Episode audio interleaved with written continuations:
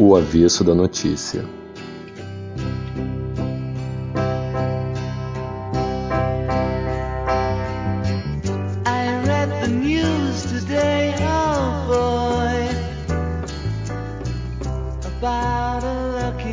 É isso aí, galera. Estamos aqui reunidos mais uma vez para fazer o nosso último episódio da temporada, nossos encontros semanais do podcast O Avesso da Notícia.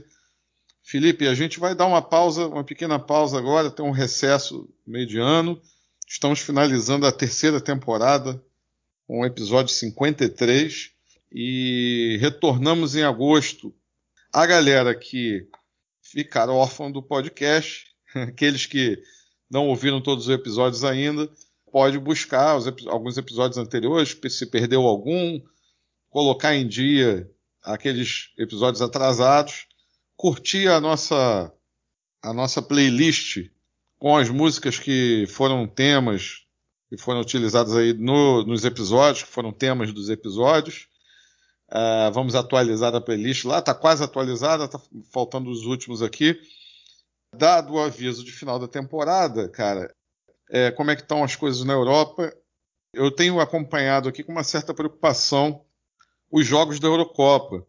É, eu vi alguns jogos no começo da competição com ainda respeitando um certo distanciamento, com capacidade parcial dos estádios, mas é, fiquei impressionado ontem com o jogo da Inglaterra. É, muita gente, para não dizer é, quase a totalidade das pessoas sem máscara, aglomeradas, se abraçando, pulando, aquela cena típica de um jogo de futebol.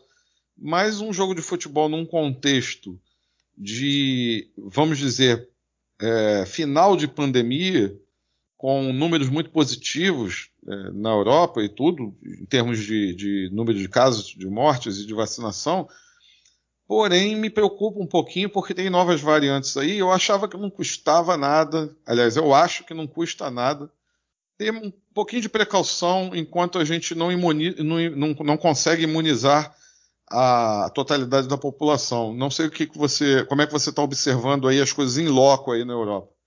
Fala Bruno, fala galera.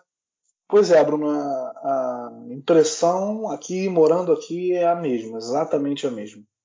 É, acho que falando aqui da Itália, falando aqui da Lombardia, mas na verdade a Itália está praticamente toda no mesmo patamar de, de relações com, a, com, as, com as regras da, dos protocolos de, de, da pandemia.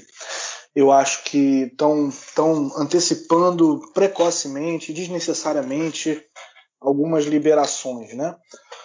Eu acabei de ler num jornal aqui, no La República, que a França está desaconselhando a, a, aos, a, aos franceses viajarem para para Espanha e para Portugal, porque tem um aumento do número de casos. Onde está tendo aumento do número de casos, não está tendo um aumento do número de mortes, graças à vacinação avançada. Mas a gente tem essa variante Delta que é mais transmissível e é, eu acho que quarta-feira foi o jogo da Itália aqui. Eu até gravei uns áudios, mandei nos grupos que eu participo, porque eu moro no sexto andar e moro de fundos, não moro de frente. E o jogo acabou já meia-noite daqui, quase meia-noite.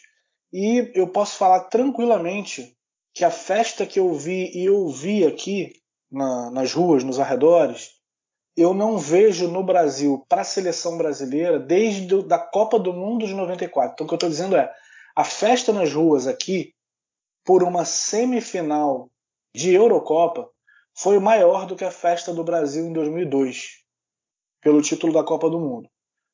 Então assim foi mais de uma hora de carro buzinando ininterruptamente, ininterruptamente. É, aglomerações, pessoas nos bares lotados, então, assim, é realmente a gente, a gente se preocupa, os números estão muito baixos. É verão, alguns dizem que o vírus acaba circulando, as doenças respiratórias no inverno circulam mais facilmente. É, então, assim, eu também não sei, eu tenho um certo receio. A gente é brasileiro, né, Bruno? A gente acaba tendo receio com muita coisa, né? A gente acaba criando uma casca, fica muito escolado. Mas eu não sei até que ponto. Quem, eu, eu não tinha noção do quão é importante na cultura né, e na economia o verão europeu. A, gente, a, gente, a gente ouve falar, mas morando aqui você nota muito é, o que representa a estação para eles, porque você passa um inverno muito rigoroso, muito rigoroso, e as estações vão mudando, como elas mudam muito de fato, essa mudança você sente rápido.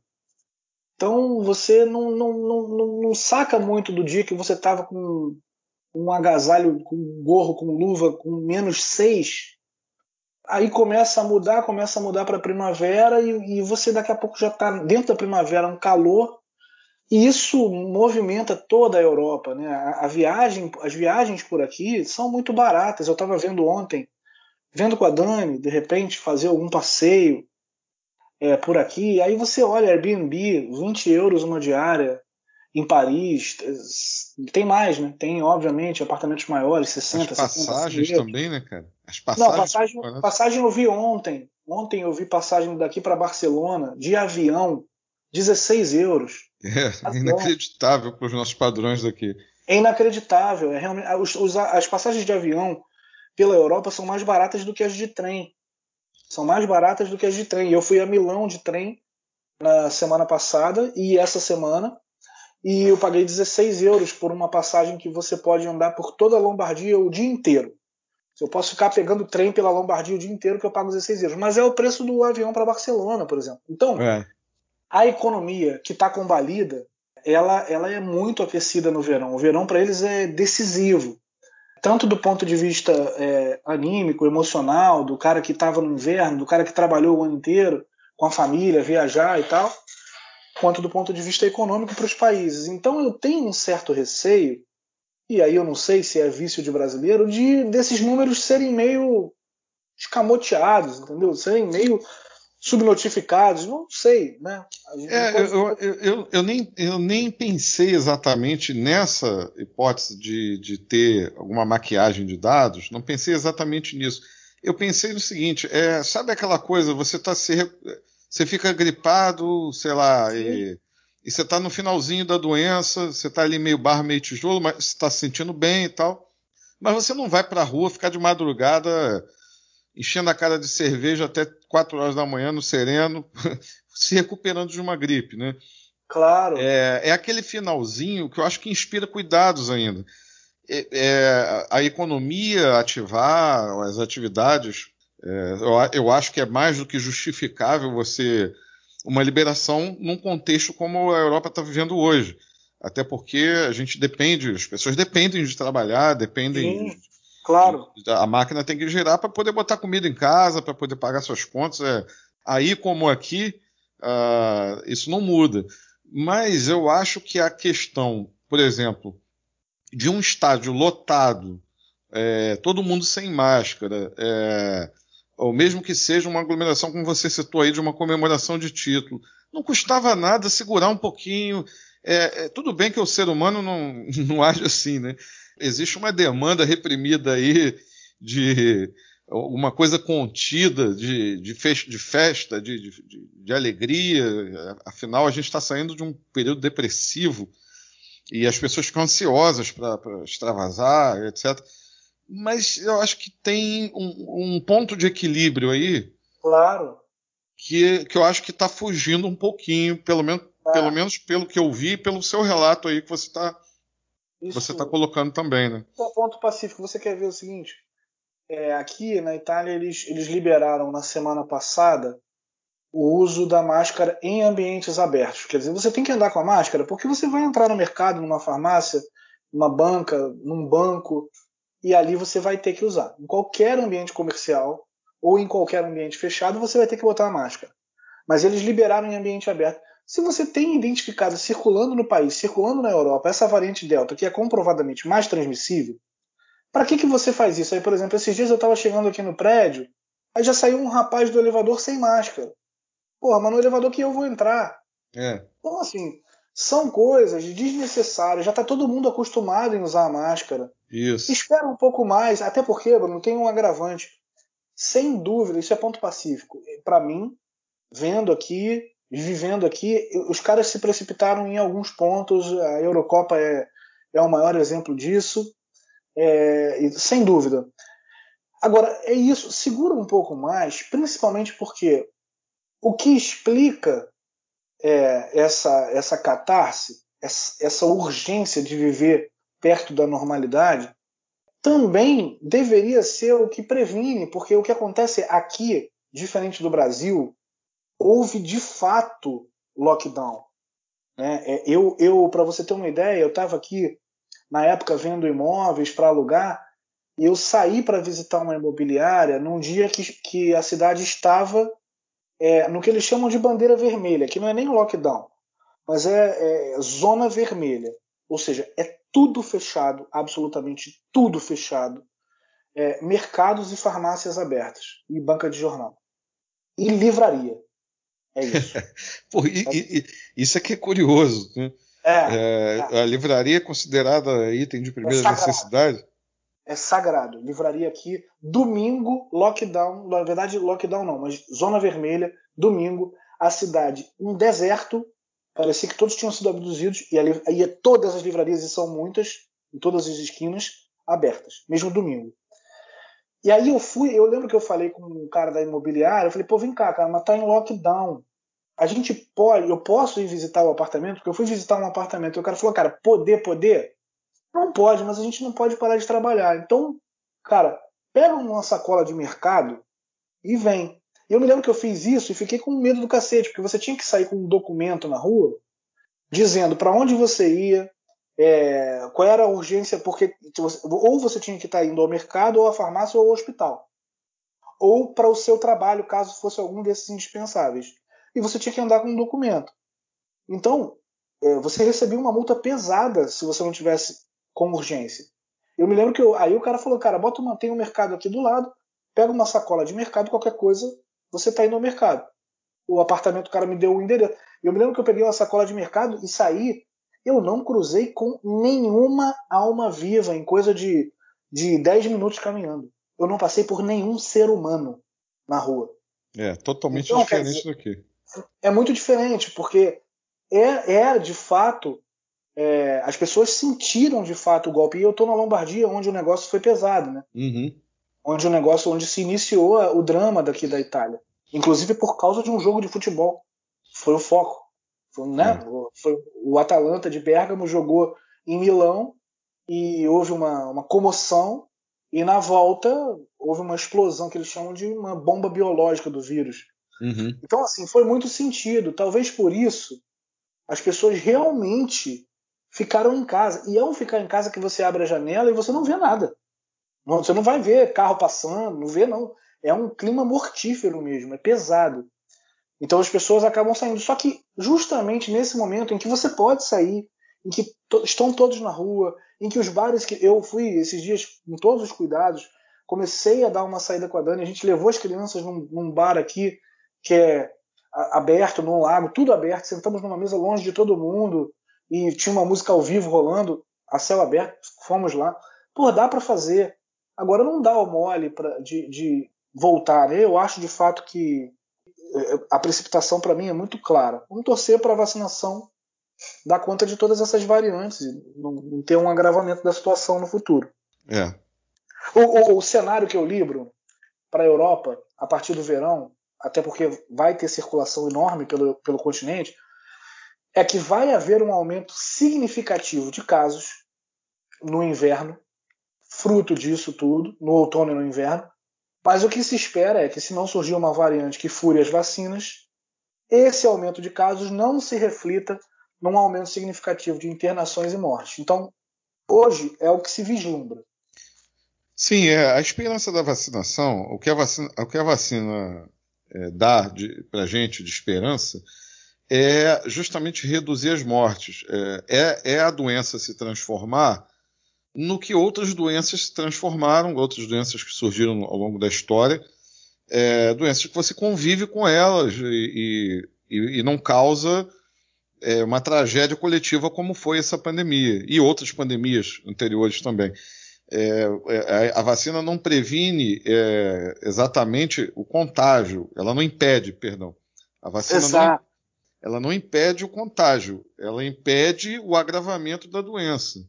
Exatamente. E aí sim, é, a gente pode dizer daqui a algum tempo, é, com a população já com anticorpos, já imunizada, que é uma gripezinha. Aí a gente vai poder falar isso. Ah, o fulano está meio chumbado ali, porque, é, como ocorre normalmente, é, a gente vê todo ano aqueles surtos de gripe, tanto que existe a vacinação é, que é sazonal, que é, é justamente um mapeamento de qual subtipo lá do influenza está tá mais circulante e, e as pessoas, as mais frágeis principalmente de saúde, são recomendadas a se vacinarem contra aquele subtipo de influenza. É, é a normalidade dentro daquilo que nós temos hoje de avanço científico, de prevenção, é, e a gente vai lidar com a doença. o caso é a cobertura vacinal não está tão alta assim e a população ainda não tem anticorpos para todos os subtipos que estão rodando por aí, claro. para a gente se sentir tão confiante assim. Vai chegar o momento, vai chegar o momento que a gente vai ter confiança.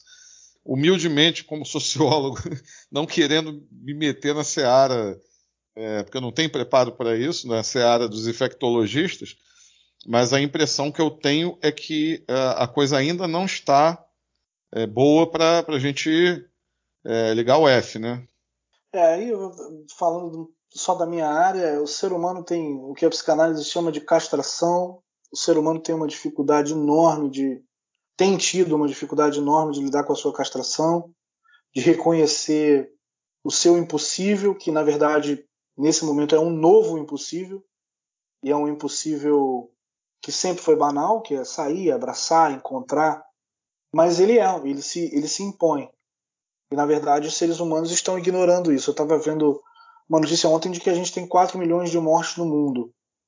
E aí eu fico pensando, Bruno, é, até que ponto é, a, a, própria cobertura da imprensa mundial. Eu fico pensando que se eu fosse algum diretor, algum editor, eu, eu penso assim, cara, não vamos falar mais nada. Não tem mais notícia no jornal. A gente vai passar, todo o jornal agora vai cobrir sobre o vírus as mortes, as providências, é. as vacinas, as variantes, as histórias, as biografias de quem perdeu perdeu parentes, quem se salvou, como está a situação dos hospitais. Cara, tem muita coisa. São Ô, 4 milhões de mortes no mundo. Cara, é, eu, eu ouvi um relato, minha memória falhou agora aqui, eu não lembro exatamente aonde eu vi. Eu, eu tenho quase certeza que foi na Inglaterra que eles estavam enviando equipes de filmagem para os hospitais para filmar as pessoas morrendo. E, e, e, criaram campanhas de conscientização da população com essas imagens. É, a imagem da morte mesmo, né? a imagem concreta, real. Não é um número que aparece no, na estatística. É um ser humano morrendo.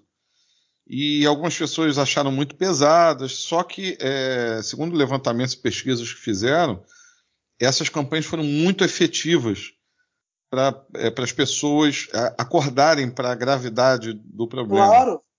É, claro. Porque, porque, realmente a forma como a cobertura é feita, ela é feita. Eu, eu até eu acho, por exemplo, que um, um desastre de avião, a gente já teve vários, vários casos no mundo, no Brasil, é, ele tem onde morrem 200 pessoas, sei lá, 150, 200 pessoas, em torno disso ele tem um peso dramático muito maior do que a cobertura da pandemia, que só aqui no Brasil matou 500 mil pessoas. Muito maior, muito maior. É, é, mortes de, de, ídolos, de pessoas Sim. famosas.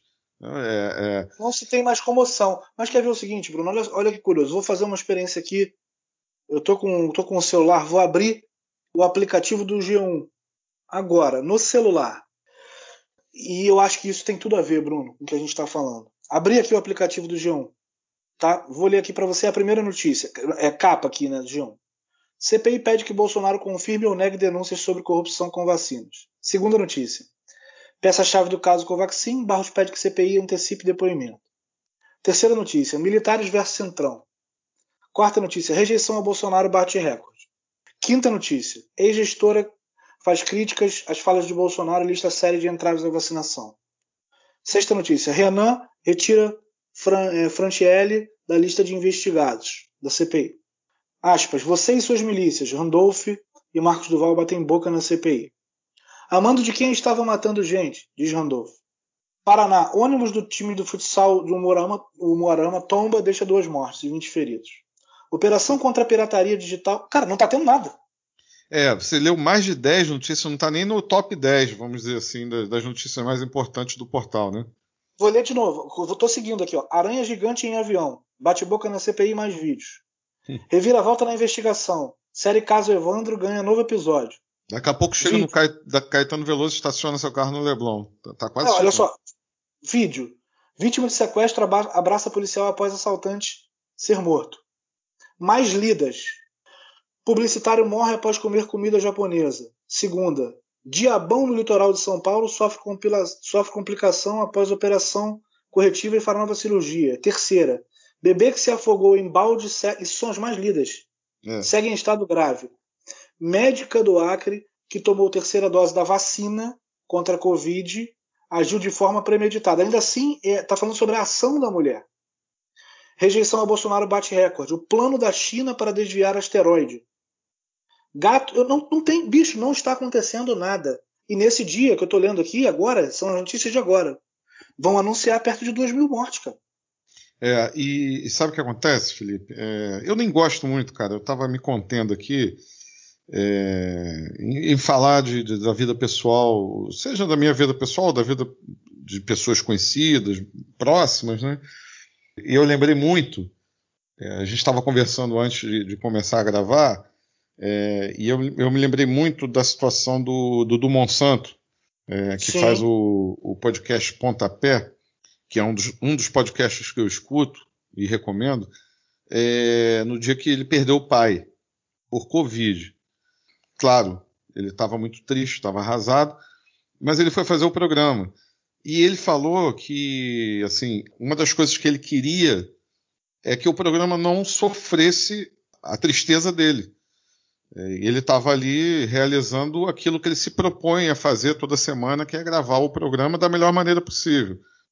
É óbvio que tiveram as, os, os, demais participantes deram as condolências, é, lamentaram, né, um abraço virtual, porque ninguém está podendo se abraçar, não, não, estava na época, né? agora está mais tranquilo, mas na época estava é, no auge mesmo da pandemia.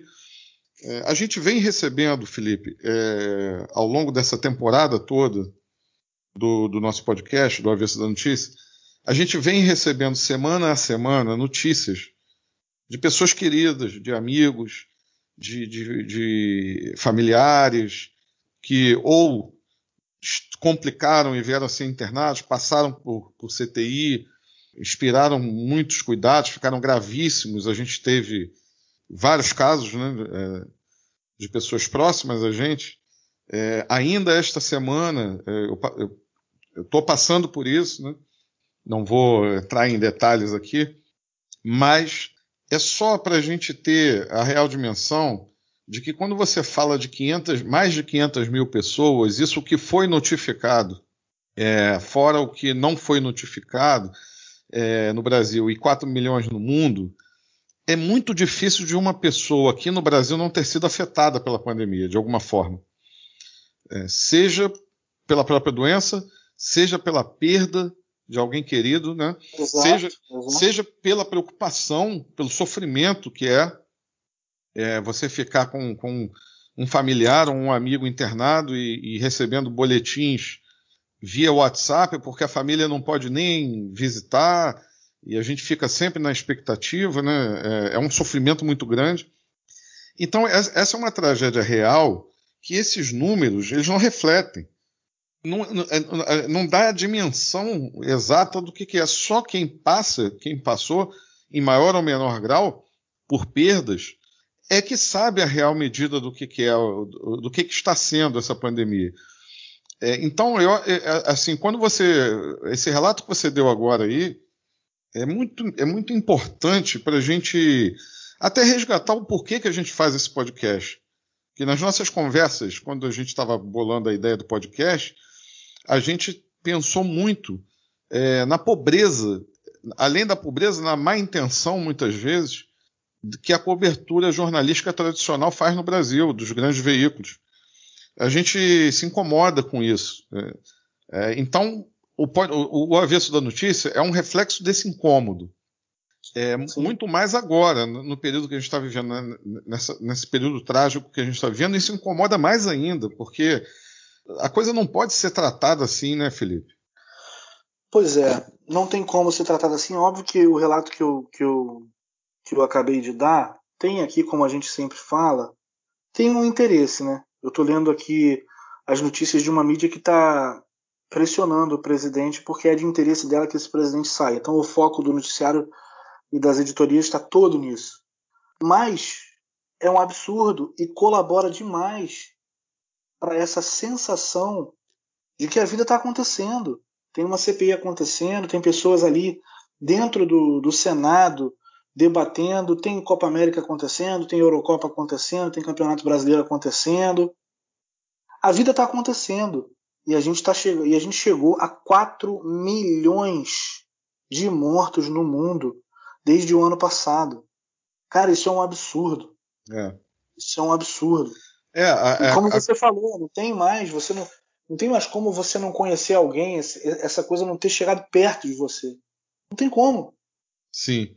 É, a nossa, a nossa a pauta de hoje, até é, a gente nem a gente nem entrar especificamente nesse assunto da pandemia, mas como é um, episódio de final de temporada, eu acho que vale esse balanço todos, claro, a gente quer ver a vida normal. A gente fica feliz de ver países que estão retornando paulatinamente a uma normalidade. É, o Brasil já dá, já dá sinais de recuperação por conta da vacinação. É, a gente tem uma curva de queda nos números, mas ainda é muita coisa. Quando a gente fala de 1.500 pessoas, é, que é a média móvel aí, essa média semanal que eles calculam, está em torno disso. Por dia, por dia, a gente ainda está falando de sete aviões, seis, sete aviões que caem todo dia no Brasil. Todo dia. E, e a gente não vê o, o tom real do tamanho disso na cobertura da imprensa e também no comportamento das pessoas, diga-se de passagem, porque também tem o aspecto é, do negacionismo ou da própria irresponsabilidade. Também é óbvio, tem essa coisa da, que a gente estava conversando da necessidade de viver, é, tanto a necessidade é, de trabalho, a necessidade material, que é, que é urgente, que ninguém pode ficar sem, mas também da necessidade emocional, da necessidade afetiva. É óbvio, é óbvio, ninguém está aqui querendo cagar a regra. Dizer que, até porque, meu ponto de vista pessoal, eu sei muito bem o que é a sensação de relaxamento que a gente tem quando a gente se vacina. Eu estou vivenciando, vivenciei isso, estou vivenciando isso. Quando a gente percebe que os amigos que estão na mesma, no mesmo ambiente, todos já estão vacinados, pelo menos com a primeira dose, é óbvio que isso dá um, um relaxamento. É óbvio que dá uma, uma sensação de conforto e, e, e é muito fácil da gente é, perder a dimensão do problema nessa, nesse relaxamento. É, é humano isso. É, é ninguém está livre disso. Só que é, é, fica aqui a, a, necessidade, eu acho, o apontamento dessa reflexão. no bojo de tudo que está acontecendo aí, essa semana eu tive notícias trágicas de pessoas queridas. Acabei de receber uma notícia agora, pouco antes de gravar o podcast também, de um amigo querido que está lutando aí, vai sair, se Deus quiser. É, e, e, fica, a gente não, não tem como não ficar impactado com essas coisas. Né? Acabou atropelando, né, Felipe, a pauta. Pois é, Bruno, como você falou, é, a gente começou esse podcast para dividir essas angústias, né? Já em meio ao susto, ao impacto inicial da pandemia no Brasil, sem saber quanto tempo aquilo duraria, é muito curioso porque eu nunca tive a impressão que aquilo ali ia ser coisa rápida. Eu, eu, já, tive, eu já me preparei desde o início quando eu vi o tamanho da merda, é, especialmente aqui na Itália, ainda lá morando no Brasil, nem, nem pensava que viria para cá. Eu tive a sensação que o negócio era muito feio, muito feio. É um vírus, né, cara? E, e as cenas da Itália eram muito impactantes. E era, era óbvio que era uma coisa que ia se alastrar a partir dali. E eu, eu desde sempre fiquei muito preocupado e me preparei para um negócio de muito tempo. Então, e, e, chegou a esse ponto, chegou ao ponto em que todo mundo, isso tocou proximamente a todo mundo, num amigo, num parente, numa pessoa querida, num colega de trabalho, e parece que como um mecanismo de adaptação, é, o ser humano vai se anestesiando das mais diversas formas para fingir que não está acontecendo nada. E está acontecendo muita coisa.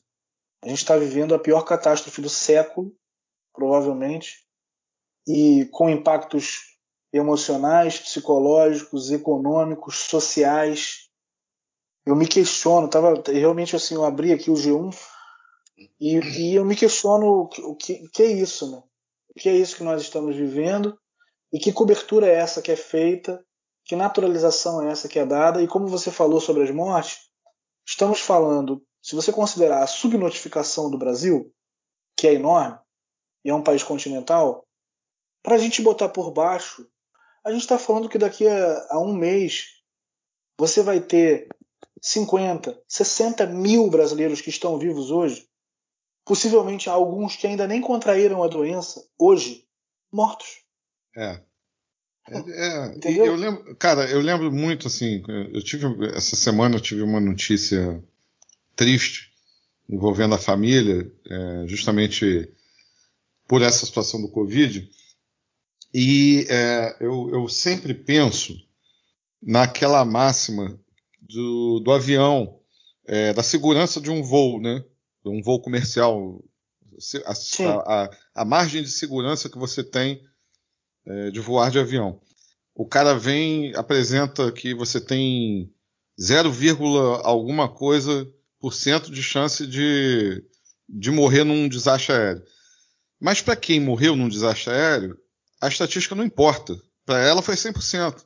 Para as pessoas, as pessoas que estavam dentro do avião que caiu, não interessa a estatística. Elas morreram de desastre aéreo. Para elas é, é, é, indiferente se o, se o avião é o, o, método mais seguro de você viajar.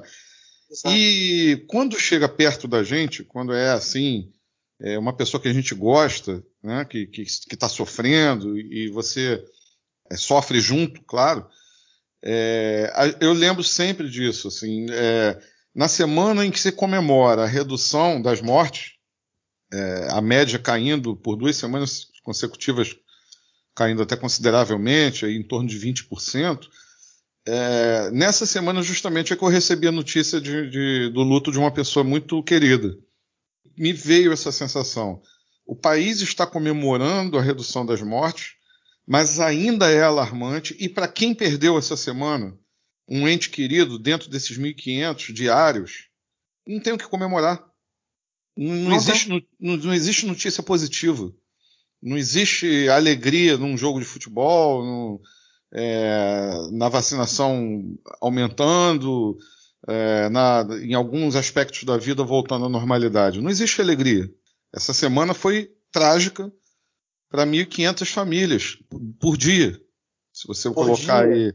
Né, é, as duas semanas de queda que estão sendo comemoradas, você multiplica por 14, 1.500 por 14, e a gente vai ver o tamanho da tragédia que foi essas duas últimas semanas. Pois é, o que você falou, a pessoa que que já perdeu um ente querido, um amigo muito querido, um amigo mais próximo, para ela já a notícia da vacina já não tem mais o mesmo sabor que tem para outros, para quem não é. foi tocado de perto. É um, pô, beleza, beleza, vacinaram. Mas o meu irmão se foi, meu pai se foi, meu melhor amigo se foi. É já não adianta mais. Para muita gente já não adianta mais.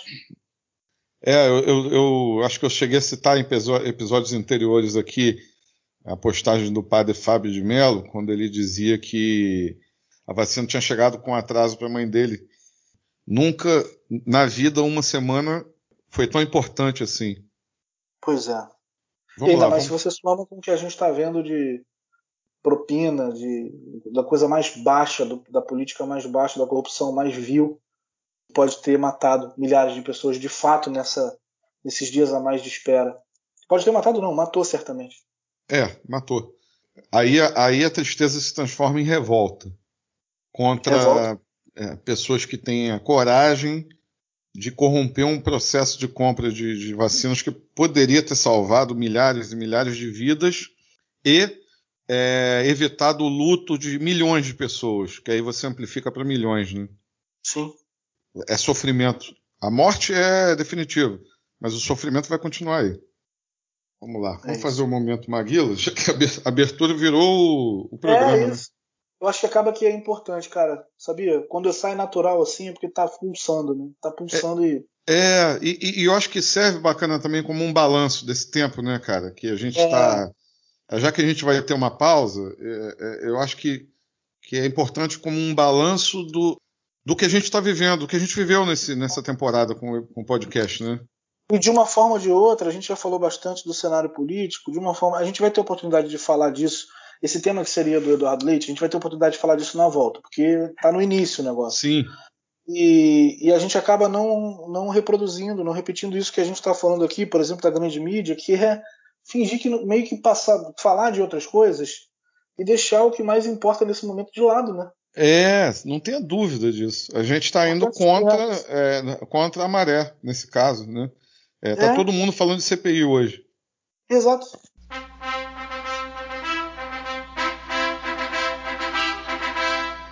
E eu quero mandar um abração porque você sempre me apoiou, sempre me deu aquela força. Momento Maguila, pessoal. Vocês perceberam que a gente inverteu a ordem, mas é porque, isso, é porque foi natural. A gente não tinha planejado isso, vamos confessar aqui. Mas, a Felipe, uma das características importantes do nosso podcast é falar o que a gente está sentindo. Sem muito temor, né? De, de fugir da, do programado muitas vezes e de ser espontâneo. Acho que a espontaneidade é uma marca registrada que a gente tem aqui nesse podcast. Mas vamos ter um momento Maguila, porque é um momento que a gente gosta muito do programa, que é abraçar vocês e agradecer. É, como é a finalização da temporada, o agradecimento, o primeiro agradecimento é coletivo. A todos que enviaram mensagens, é, a todos que ajudaram a gente na divulgação, a quem colaborou com dicas, com sugestões, com críticas. A gente tem, só tem a agradecer é, e a gente faz juntos esse, esse programa. Esse programa é uma construção coletiva. Até respondendo uma mensagem essa semana do Adolfo, é, mandou uma mensagem para a gente aqui, é, dizendo que Adolfo de Melo, dizendo que se sentiu lisonjeado com a citação de uma mensagem que ele, que ele mandou para a gente. E eu respondi aqui para ele no, pelo Instagram que não tem por que se sentir lisonjeado, é, porque o programa é isso. O programa, a boa parte do avesso da notícia é essa troca, é essa conversa que é, na realidade, a gente sentiu vontade de compartilhar com vocês as conversas que a gente sempre teve, né, Felipe? Ao longo de mais de 20 anos de amizade que a gente está fazendo, né? 20 anos, é, é isso aí. 2000, é, já fizemos 20 anos, né? 2001. É, acho que foi 2000. que a gente se conheceu, não foi? Foi, voa. Então, é, é, ao longo desses 20 anos, mais de 20 anos de amizade, a gente agora está compartilhando com vocês e estamos convidando vocês a participarem da, da, da, conversa. Então, sempre que a gente fizer uma menção aqui, o agradecimento é muito maior da nossa parte a, a, do que de vocês, tenho certeza disso. Então, eu queria citar aqui. Uma mensagem muito carinhosa e muito importante que chegou da Lilian Pulino. É, congratulando a gente pelo último episódio com o Rafael Novaes e dizendo que achou, acha muito importante e reconfortante ver pessoas que são praticantes, é, religiosos praticantes, pessoas engajadas no campo religioso, se posicionando de maneira corajosa, de maneira honesta, abertas ao diálogo, ao debate, vislumbrando a possibilidade de transformação da sociedade para uma sociedade mais justa e ela finaliza aqui a mensagem dizendo que a cada episódio é sempre uma oportunidade de reflexão e aprendizagem. Obrigada pelo empenho e dedicação na luta contra a desinformação. E, Lilian, sinta-se abraçada. A gente é que tem que agradecer muito por, por, esse carinho. E a gente é motivado demais por, por, por esse tipo de mensagem, porque é, é uma tarefa, como o Felipe gosta de falar, é o trabalho de formiguinha que a gente faz aqui. Aquela gotinha, aquela gotinha que vai agregando, que vai acrescentando aí no, ficamos muito felizes de receber a sua mensagem. Pô, não tem a menor dúvida. Só agradecer também no coletivo, Bruno, a todo mundo, a todos os amigos. Pedir a galera mesmo que aproveite aí, sempre que puder, pega o link, joga nos grupos de WhatsApp, joga para os amigos que você sabe que gostam do assunto. Ou se tem aquele amigo que você sente que está meio perdido, não tem uma opinião formada, que está meio perdido no, na, na, questão política, mas de repente está tá aberto a, a debater, a escutar, a falar, é, o fórum é esse nossa forma de dividir nossos pensamentos, nossas angústias, matar a saudade dos amigos. Então, passem para os amigos que vocês acham que podem é, curtir, né? É, divulguem. É a nossa forma de, de agradecimento, é, é interagindo, é, porque é isso. É, o podcast é sobre troca. É isso. É isso aí. É, Felipe, queria fazer uma menção ao pessoal que está chegando agora nas nossas redes e que já mandando um abraço e sejam bem-vindos. O Raul Bissal e o Luiz Paulo Mouzinho. Ah, Luiz Paulo é meu amigo, grande Luiz Paulo, amigo de muitos anos. E junto com a Ioná, que, que a gente citou no episódio passado, retrasado, participa de um grupo de estudos de psicanálise comigo. É, Luiz é um grande amigo. Abraço, Luiz. Legal. Então é isso, galera. Momento Maguila de final de temporada serve sempre como um forte abraço coletivo. Sintam-se abraçados. Vamos continuando juntos nessa caminhada. Teve isso. É isso aí, galera. Teve isso. É, finalizando a temporada, nosso Teve Isso vai ser especial, é uma homenagem a todos que se foram e principalmente o respeito às famílias, aos, aos entes queridos, às pessoas queridas que ficaram e que vão carregar essa, essa dor. Mas uh, o ser humano tem coisas terríveis, mas tem uma coisa muito bonita, que é a solidariedade, que é a empatia, é, a gente é, nunca está sozinho, por mais que se pense estar. E a gente está junto nessa, galera. Vamos, vamos seguindo as pessoas do bem, as pessoas que vibram positivamente, as pessoas empáticas, as pessoas que são solidárias à dor do próximo. É, elas constituem um grupo gigantesco de seres humanos nesse planeta. E a tarefa é um segurar a mão do outro. É isso. Vamos prestar nossa pequena homenagem aqui.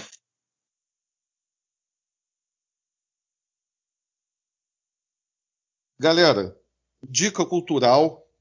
Vamos é, trazer aqui uma dica que tem muito a ver com essa temporada, porque é um tema que a gente abordou com alguma recorrência e não deixa de ser a, a mola mestra, se a gente tem um tema principal nesse podcast que a gente martela mais, que a gente faz mais reflexão sobre isso, é exatamente o olhar crítico sobre as narrativas que se constroem a partir dos grandes veículos de comunicação. Uh, a gente tem uma liberdade hoje de produção de conteúdo e disseminação de conteúdo é, que nunca antes a humanidade teve as ferramentas existem, só que a gente sabe que o alcance que, por exemplo, um podcast como esse e outros, outros conteúdos críticos têm é infinitamente inferior ao canhão de reprodução que as, os grandes veículos de comunicação têm na mão para construir eh, ideologicamente perspectivas e visões de mundo e certa forma, orientar a opinião pública nessa ou naquela direção. A gente vai dar uma dica de um filme, como última dica da temporada, que reflete muito isso. Uh, o nome do filme é A Revolução Não Será Televisionada. Esse filme foi produzido por um grupo irlandês que estava uh, fazendo uma reportagem na, na Venezuela. Eles se viram num contexto histórico ali exatamente no momento em que é, existia uma tentativa de golpe na Venezuela para demover o Chaves do poder, que era, na época, presidente eleito, segundo os organismos internacionais, em eleições limpas. Então, era o, o legítimo ocupante da, da presidência na, na Venezuela, é, sofrendo uma tentativa de golpe, e essa equipe acompanhou o processo de dentro, é, inclusive com imagens muito é, próximas da, dos acontecimentos ali. É um filme documentário muito impactante, é um relato cinematográfico muito interessante de como a gente recebe os fatos. Porque aqui no Brasil, por exemplo, o principal canhão de informação é, não é exclusivo, mas é o principal, que, são, é, que é o Grupo Globo, é, retratava Hugo Chávez como um ditador, como alguém que governava de forma ilegítima a Venezuela. É até interessante, né, Felipe? Que eu comentei com você um tempo atrás que eu li uma, um editorial no Globo, no jornal o Globo, que dizia aí não mais não, não o Chaves, mas o Maduro, dizendo o, o presidente Maduro, que governa de forma ditatorial a Venezuela, foi eleito. É. Ou é ditadura, é. ou o cara foi eleito. Se o cara foi eleito, tudo bem, existem eleições fraudadas? Existem. Sim. Mas é, se, se os organismos internacionais acompanharam as eleições e certificaram de que as eleições tinham sido limpas, a palavra ditadura e governante eleito não combinam. Elas são excludentes. O princípio da, da ditadura é justamente você não ter sido eleito, não ter sido escolhido pelo povo. Mas até hoje essa narrativa é reforçada diariamente é, nos meios de comunicação. Então a nossa dica é esse filme. A, a Revolução não será televisionada. Eu queria até dar um depoimento aqui, Felipe, de uma experiência que eu tive num, num seminário na UERJ, muitos anos atrás, ainda era o Hugo Chávez, o presidente da Venezuela, quando já aqui no Brasil se construía fortemente essa narrativa nos veículos de comunicação de que o Chávez era um líder ditatorial, etc. Veja bem, eu não estou nem querendo colocar aqui, eu não estou fazendo um juízo de valor da figura política do Hugo Chávez, até porque é muito complexo. Não dá, não dá para fazer isso agora na dica cultural. Eu estou só querendo chamar a atenção para como se constrói de forma tendenciosa e interesseira, porque existem interesses de classe envolvidos aí, interesses do capitalismo internacional nessa questão da Venezuela, como se constrói essas narrativas é, de forma manipulada estava sendo lançado um livro e o, o, autor desse livro era um livro exatamente que falava sobre a situação política da Venezuela. E ele estava explicando que quando ele chegou em Caracas, para dar uma volta na, na, cidade, parar para comer alguma coisa, para algum lugar para comer alguma coisa, e ele, quando chegou na lanchonete, ele viu uma televisão ligada, que era justamente o, a, a emissora, a maior emissora de televisão da Venezuela, privada, vamos dizer assim, a rede, entre aspas, bota aspas aí, a Rede Globo da Venezuela, que trabalhava fortemente para derrubar o, o, governo do Chaves. Né? É, ele olha a imagem, tipo plantão, aquela coisa sensacionalista, né? uhum. Atenção, entra a musiquinha do. Tá, tá, tá, tá, tá, tá, tá, aí, é, o equivalente lá. O centro de Caracas está pegando fogo.